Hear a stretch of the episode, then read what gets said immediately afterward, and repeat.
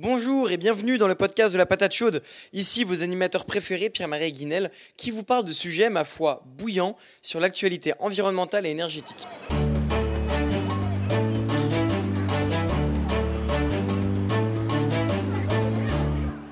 le Québec s'est fixé une cible de réduction de 40% de, de, vente de produits pétroliers en 2030. Toutefois, les Québécois s'achètent de plus en plus euh, de camions légers, là, des VUS, donc euh, véhicules utilitaires sport, des véhicules 4x4 qui consomment beaucoup plus d'essence. Et cette tendance euh, est plus accentuée en région. Donc continuer dans une telle direction risque de nous faire rater notre cible complètement. selon vous, quelles seraient les solutions afin de ralentir cette croissance accélérée de la vente des camions légers au Québec? Et quelle instance de la société devrait se charger de mettre en pratique ces différentes solutions? Bon, alors je, n'ai pas de baguette magique qui va euh, résoudre le problème. Et en fait, les solutions que je vais évoquer avec vous, là, on n'en discute pas dans l'état de l'énergie au Québec, qui encore une fois propose euh, des, des, des, états de fait. Mais. Euh, mais il y, y, a des solutions. et les solutions, ça passe vraiment d'une manière générale, comme pour beaucoup de, de choses, par de l'information, par de la réglementation et par de la tarification. Euh, on peut penser, par exemple, l'analogie que j'aime bien donner, c'est celle du tabac. Pour euh, combattre le tabagisme, on a donné beaucoup d'informations aux gens, on les a informés que ça donnait le cancer. Euh, après, on a restreint les zones où les gens pouvaient fumer. Quand j'étais étudiant, on pouvait fumer à HEC. J'ai fait mon bac à HEC, j'avais des professeurs qui fumaient en classe. et aujourd'hui, c'est inconcevable.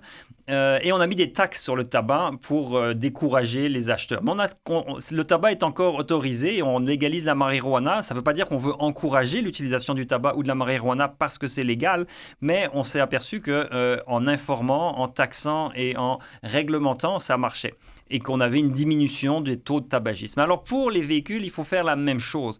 Il faut informer les gens qu'ils euh, s'endettent euh, de manière importante en achetant des gros véhicules. Si on regarde la publicité actuellement et la manière dont sont vendus les véhicules, trouver le prix de vente d'un véhicule est difficile. Ce qu'on nous met à la figure, c'est euh, d'une part l'expérience, mais le prix mensuel. On voit souvent le prix mensuel, c'est 200 dollars par mois. On se dit 200 dollars par mois je peux avoir ce gros euh, pick-up.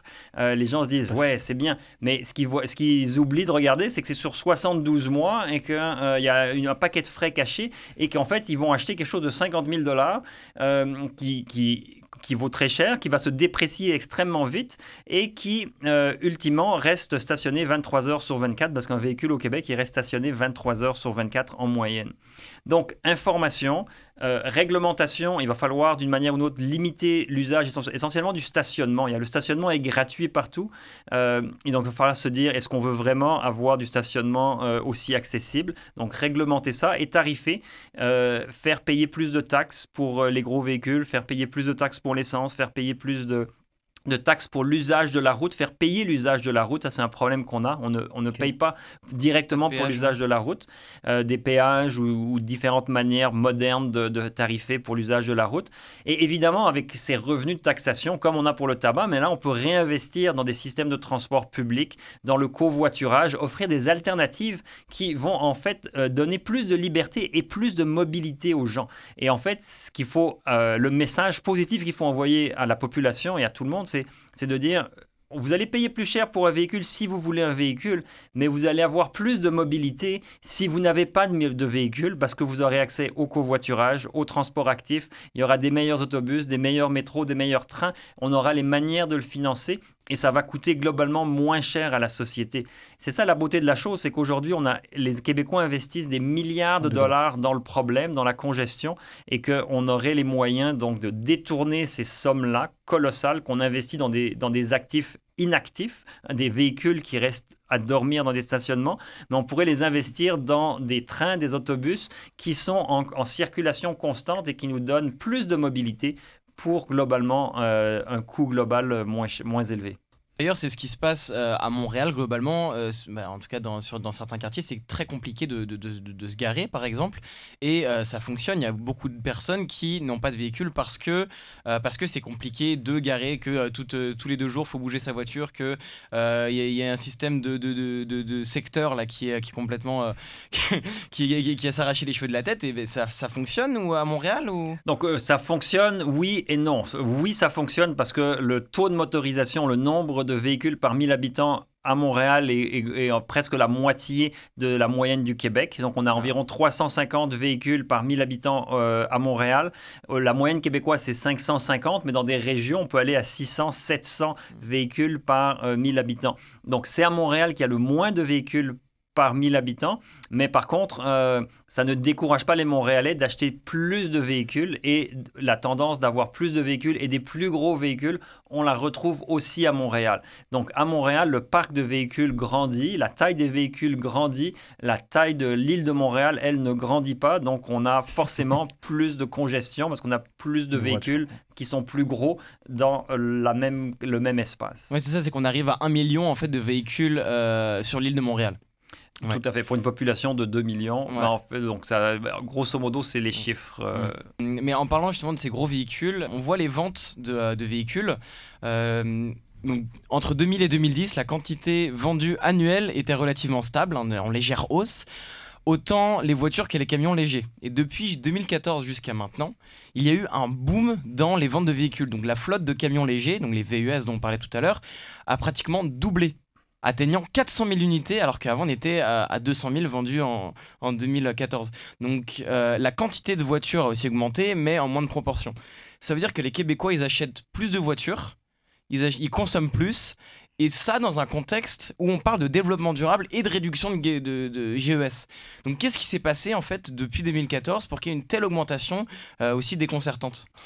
Donc, euh, en fait, c'est passé deux choses. Euh, la première, en 2014, c'est la chute du prix du pétrole. On, a, on avait le pétrole de, 2000, euh, de 2010 à 2014. On a eu un prix du pétrole qui était à peu près constamment autour de 100 dollars le baril.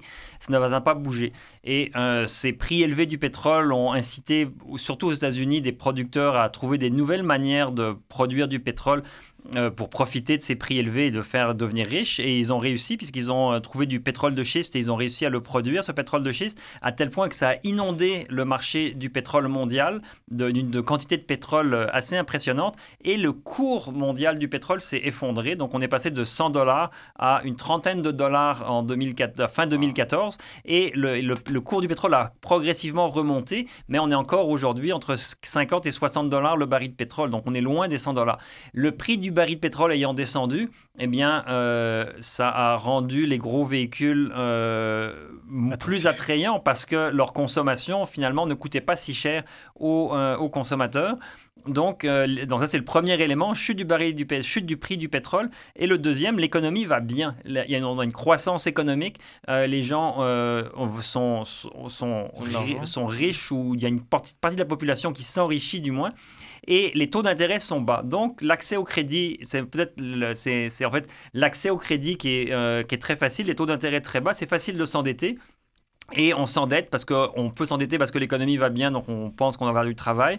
Et euh, on se dit, bah, tout compte fait, mon véhicule, même s'il est plus gros, il va pas me coûter si cher en essence parce que le prix de l'essence par rapport à ce qu'il avait été euh, euh, à presque 1,50$ le litre en 2014, 2013, eh ben, il, a, il, a, il, a, il est redescendu. Il n'est pas redescendu aussi bas. Ah, il est en dessous des 1$ là en ce moment. Il est, là, là, on revient autour de 1$ et puis il, a, bon, il, a, il, a, il, a, il fluctue toujours, il fluctue toujours trop selon les consommateurs, mais c'est rendu plus abordable. Alors, on est dans une société qui a un bon niveau d'hypocrisie parce que on parle beaucoup de nos objectifs, de nos ambitions de développement durable, mais dans les faits, dans notre consommation, eh bien, on n'a pas du tout intégré le discours et on, euh, globalement, je ne parle pas d'individus, tous les individus, mais globalement, on ne, fait pas ce qu'il faudrait faire pour aller dans la direction du développement durable. Bon, si je comprends bien, on va à l'encontre de nos objectifs. Collectivement, oui, il y a beaucoup de gens euh, qui font des efforts et qui n'ont pas de véhicule et qui euh, utilisent le transport actif et le transport en commun, mais ces gens-là restent minoritaires quand on regarde les tendances parce qu'on a de plus en plus de voitures. Et euh, dernièrement, on insiste genre à la télé, y a, on parle beaucoup d'augmentation du taux directeur au Canada. Ce, ce serait d'augmenter les taux d'intérêt.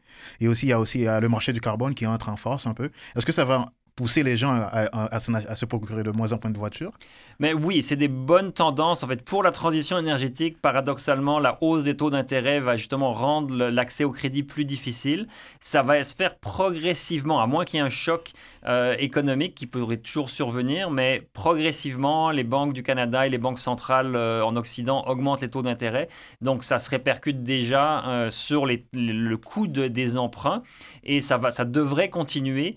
Monsieur Trump Trump s'est d'ailleurs plaint officiellement, parce que lui, il aime bien pouvoir dire que la croissance économique euh, est robuste et stable, mais c'est sûr qu'avec des taux d'intérêt qui montent, les gens vont avoir tendance à moins consommer parce qu'ils s'endettent pour consommer, donc ils vont moins s'endetter et donc moins consommer. Ça va avoir un impact sur la croissance économique.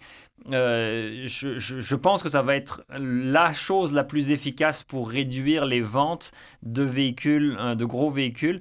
Euh, mais c'est pas ce que je souhaite. Je souhaiterais qu'il y ait des politiques bien plus explicites et euh, conçues pour ça, qui réduisent les ventes plutôt qu'on soit obligé de passer par une augmentation du coût du crédit. Et aussi, vous avez parlé tantôt de l'apport de, l'apport de, la publicité, où genre, euh, on dit on paie la voiture à la semaine ou au mois, et à la fin, on, qui fait en sorte qu'on ne sache jamais le prix total de la voiture. Donc, est-ce que la publicité, ça n'aurait pas un apport dans le fait que les gens s'achètent de plus en plus de voitures? Tout à fait. On vend, quand on regarde les publicités de voitures, on vend le rêve, on vend la liberté, on voit des véhicules qui traversent des déserts, qui montent des montagnes, euh, euh, chose que personne ne fait jamais euh, ou très rarement. On voit, voit jamais de problèmes de stationnement ou d'embouteillage dans les publicités alors que tout le monde vit quotidiennement des problèmes de stationnement et d'embouteillage. Donc on vend en fin de compte un rêve, moi je dirais un mensonge complet et les gens, les gens aiment rêver jusqu'à un certain point, ils aiment acheter et s'endetter pour ce, ce rêve-là et c'est ce qu'ils font. Donc ça a une influence. Euh, maintenant, est-ce qu'on peut déresponsabiliser complètement les individus? Euh, On ne peut pas être paternaliste au point de dire que les individus n'ont aucune responsabilité. C'est eux qui, ultimement, choisissent de signer un engagement pour 60 euh, mois ou 72 mois pour un véhicule qui va leur coûter 3, 400, 500 dollars par mois. Oui, c'est un problème sociétal dans lequel genre, tout le monde a, sa part de culpabilité. Oui, mais d'ailleurs, là, vous faisiez le, le, parallèle avec le tabac. On ne fait pas de pub pour le tabac aujourd'hui. C'est-à-dire est-ce qu'il faudrait passer par là, c'est-à-dire arrêter les pubs, arrêter de rendre ça comme quelque chose d'attrayant parce que aujourd'hui on voit des anciennes pubs où on voit genre une jolie femme sexy qui fume une cigarette, genre c'est complètement obsolète, ça n'arrivera plus aujourd'hui. Tout à fait, c'est une, une bonne idée et je pense que euh, malheureusement, mais je serais plutôt en faveur d'une d'une telle action, d'interdire la publicité comme on l'a fait pour le tabac, interdire la publicité pour euh, les véhicules. Ça serait très difficile cependant pour deux raisons. Euh, on a ces questions de liberté d'expression, donc euh, il y aurait beaucoup de groupes euh, qui, diraient qu'on brime la liberté d'expression, et donc c'est vrai qu'il faut faire attention à ça. et la deuxième chose, c'est que quand on regarde l'univers médiatique qui traverse une crise, on a une crise des médias parce que les revenus publicitaires chutent, donc autant pour les, télévisions, mais surtout pour les journaux, les quotidiens. Et quand on regarde les publicités dans les quotidiens et même à la télévision, c'est beaucoup de, euh, de, publicités pour des véhicules.